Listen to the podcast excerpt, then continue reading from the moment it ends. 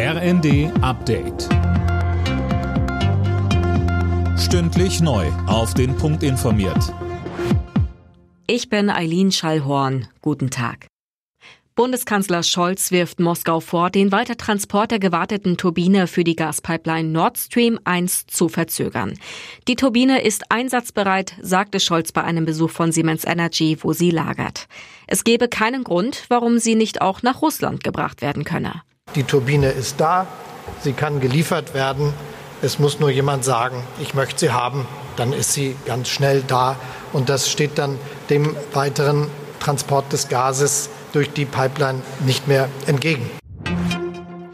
Mehr als 30 Jahre nach dem tödlichen Brandanschlag auf ein Flüchtlingsheim im Saarland hat die Bundesanwaltschaft jetzt Anklage erhoben.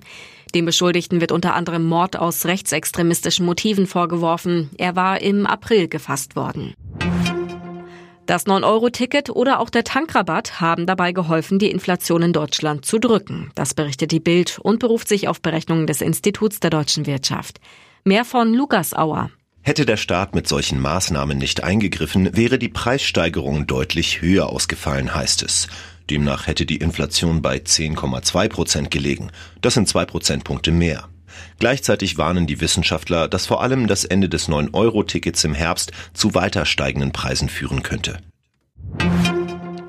Auf Deutschland rollt die nächste Hitzewelle zu. In der Spitze wird heute mit Temperaturen von bis zu 36 Grad gerechnet.